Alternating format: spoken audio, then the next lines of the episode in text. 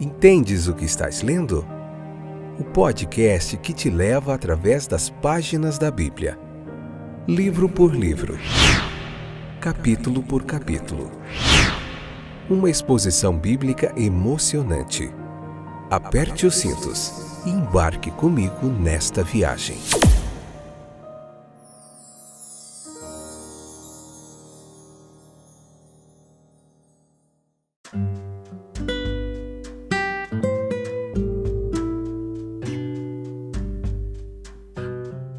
Olá, eu sou o Fábio, como a maioria de vocês já sabem, já conhecem. Estou de volta hoje mais um episódio do nosso podcast Entendes o que estás lendo, disponível aí nos vários streamers, é, Spotify, Google Podcasts, Radio Public, Breaker, WordPress, tá aí é, disponível para você.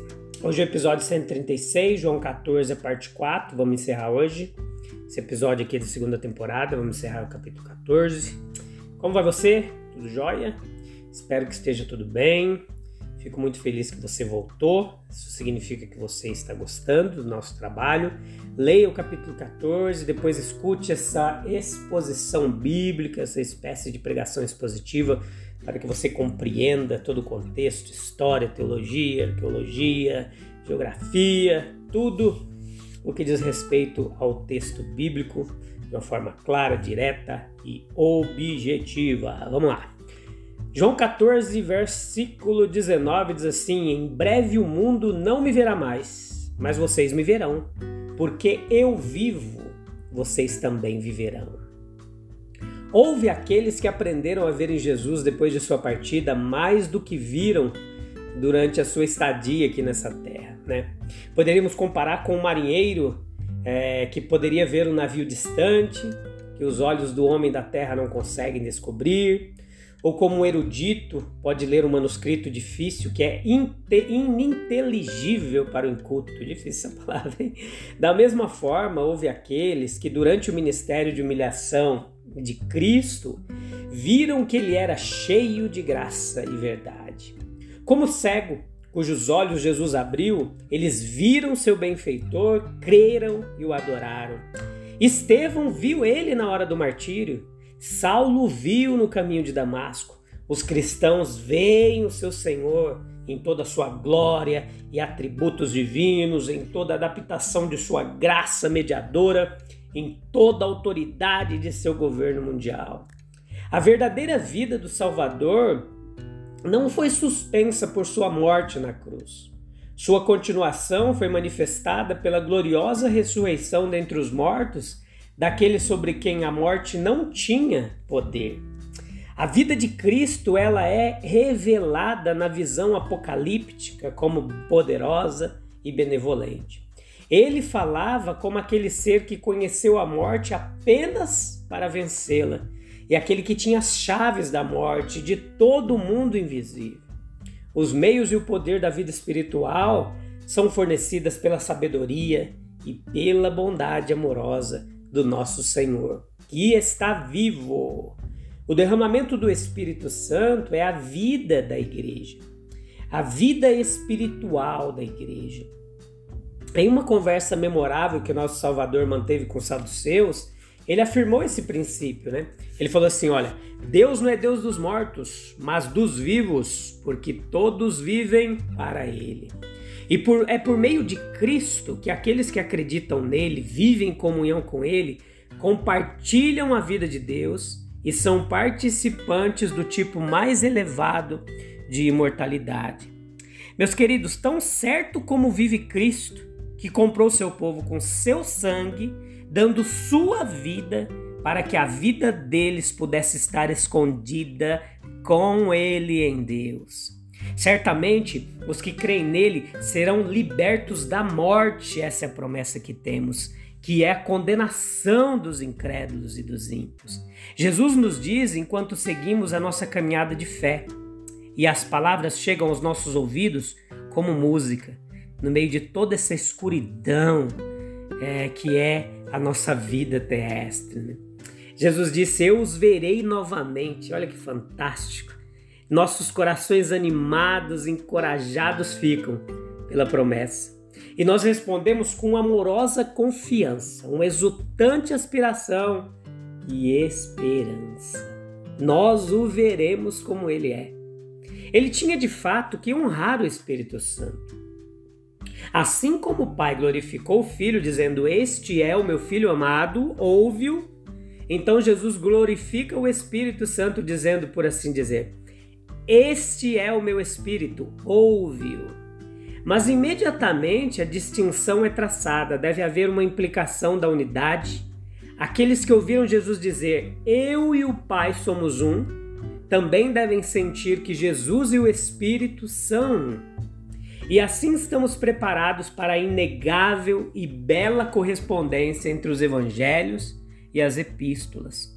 A presença de Jesus agora é universal como ar, mas somente compreendida e aproveitada quando nós recebemos o Espírito Santo de Deus. Esse Espírito que nos revela Jesus. Né? Mas simplesmente ele, ele tira o véu, esse Espírito, e nos traz para perto de Cristo. Assim, a Trindade plena está mais próxima de nós do que todas as coisas, se nós pudermos estabelecer essa conexão viva com ela. Né? É, a promessa do Salvador ela se cravou no coração de seu povo. Desde o início, ele falou de um legado da paz. Ele falou de uma paz interior, de uma paz de consciência e de espírito que foram avaliadas como um dos bens mais escolhidos dos membros da Igreja de Cristo. Eles deram a seus filhos nomes como Irineu e Irene, que significam simplesmente paz. Né? E no, no decurso dos serviços de comunhão, tinham o costume de saudar uns aos outros com a saudação: Paz seja convosco. Nas catacumbas de Roma ainda pode ser lido no túmulo de muitos cristãos a breve mas comovente inscrição: em paz. Em paz. Da mesma forma, eles valorizaram o presente e o legado de seu amado Senhor. Esta paz procede da restauração das relações corretas entre a alma e Deus. Estar bem com Deus é a primeira condição da paz humana. Essa paz é um legado e um dom de Cristo. É um legado porque dependia da partida do Senhor e do subsequente estabelecimento de uma dispensação espiritual. Também é uma dádiva porque a parte dessa provisão do Salvador não havia meios pelos quais nós pudéssemos obter e desfrutar dessas bênçãos. A paz em questão que Jesus fala aqui no, no, no, neste capítulo não é uma paz que pode ser conquistada por esforço ou sacrifício meramente humano é uma paz que é concedida através do infinito amor e graça do divino Jesus. Esse dom é essencialmente ele que concede, a paz que ele desfruta é a que ele transmite. A paz que flui da obediência e submissão à vontade divina era naturalmente de posse do Filho de Deus. E essa mesma paz que Jesus transmite ao coração que confia e repousa nele. A paz de Cristo é suficiente, meus queridos, na plenitude e na perpetuidade. Ele falou que o mundo não pode dar, nem receber, nem compreender essa paz de Deus que Cristo trouxe. Ele deixou para os seus discípulos, ele disse: Deixe-vos a paz, um legado especial, um presente, uma dádiva. O Evangelho é eminentemente o Evangelho da paz. É paz na terra e boa vontade para os homens. Esse Evangelho Cristo confiou aos seus apóstolos como seus embaixadores especiais e a eles foi dado o ministério da reconciliação. A saber, este grande sistema em seus efeitos abençoados sobre eles. Nosso Senhor resume esses efeitos em uma só palavra: paz. Palavra significativa e expressiva. O que, que essa paz ela envolve? Note comigo que a, é, ela é a paz da alma com Deus, né? Pelo pecado, o homem estava em inimizade com ele, em total desacordo com seu caráter e vontade, mas pela aceitação dessa reconciliação, a paz com Deus é efetuada. Eles poderiam dizer, os discípulos, sendo justificados pela fé, nós temos paz com Deus. É também a paz da alma consigo mesma. Pelo pecado, ela está em guerra até consigo mesma. Discórdias dolorosas, inquietação, culpa em todo o nosso ser. Mas a paz com Deus traz paz para dentro. Então a ordem, um bom governo e harmonia na alma. Eles desfrutaram de paz interior, sua paz uns com os outros e uma disposição pacífica para com todos. Não há nada mais notável na história dos discípulos do que a quase perfeita unidade e paz que reinou entre eles, que foi o resultado maravilhoso desse sistema divino de reconciliação e orientação pessoal, influência do Mestre Jesus. Então, isso ele deixa conosco, esse legado, a minha paz. Ele é o autor dessa paz. Lembre-se lembre disso como um trabalho dele, ele fez, ou como esquema que ele elaborou, ou como a compra pelo qual ele pagou o preço, ou como uma interferência graciosa entre o homem ofensivo e a deidade ofendida. Ele é o mediador, ou como um princípio divino, ele comunica e inspira ele é o pacificador e ao mesmo tempo a oferta pacífica. É dele tão completamente que o próprio é, é, o apóstolo disse: Ele é a nossa paz. Ele é seu proprietário e distribuidor absoluto. Sendo seu autor absoluto, ele também é seu proprietário absoluto e tem direito absoluto de retê-lo, dá-lo a quem ele quiser minha paz, a paz que é minha, a paz de sua própria alma, resultante de perfeita obediência, amor abnegado, confiança serena e, confi e confiança serena e comunhão com Deus da paz. A paz que reinava em seu próprio coração e que era exemplificada em sua própria vida. Sim, era a sua força e a sua alegria isso ele deu e o presente era absolutamente e praticamente seu. Esse legado é muito precioso, meus queridos. Ele é precioso em si mesmo. O que pode ser mais precioso do que paz na família, nas vizinhanças, nas igrejas ou nos impérios, sem guerras? Porém, mais elevada em sua natureza, mais extensa e duradoura em sua influência ainda, está a paz espiritual.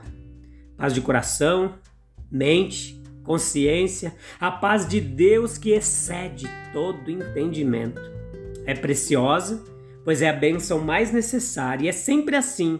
Jesus estava prestes a deixá-los, eles foram cercados por elementos perigosos e deveriam viver em um mundo hostil. No que diz respeito às suas necessidades pessoais e oficiais, a paz foi uma bênção essencial. Nada é mais precioso do que aquilo de que absolutamente precisamos e daquilo que não podemos prescindir. Os discípulos poderiam passar sem muitas coisas, padecer muitas necessidades, perseguições, mas não sem a paz.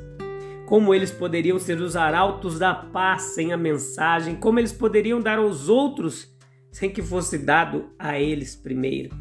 Mas isso Jesus fez. Jesus deu a eles a paz. Você também tem essa paz? Você pode desfrutá-la. Jesus disse: Deixo-vos a paz, a minha paz vos dou. Como é bom ter paz de consciência, paz de alma, paz de espírito. Eu te encontro no próximo episódio, que será também o próximo capítulo 15, para nós continuarmos navegando através das páginas da Bíblia. Deus abençoe, um abraço, até breve. Tchau, tchau.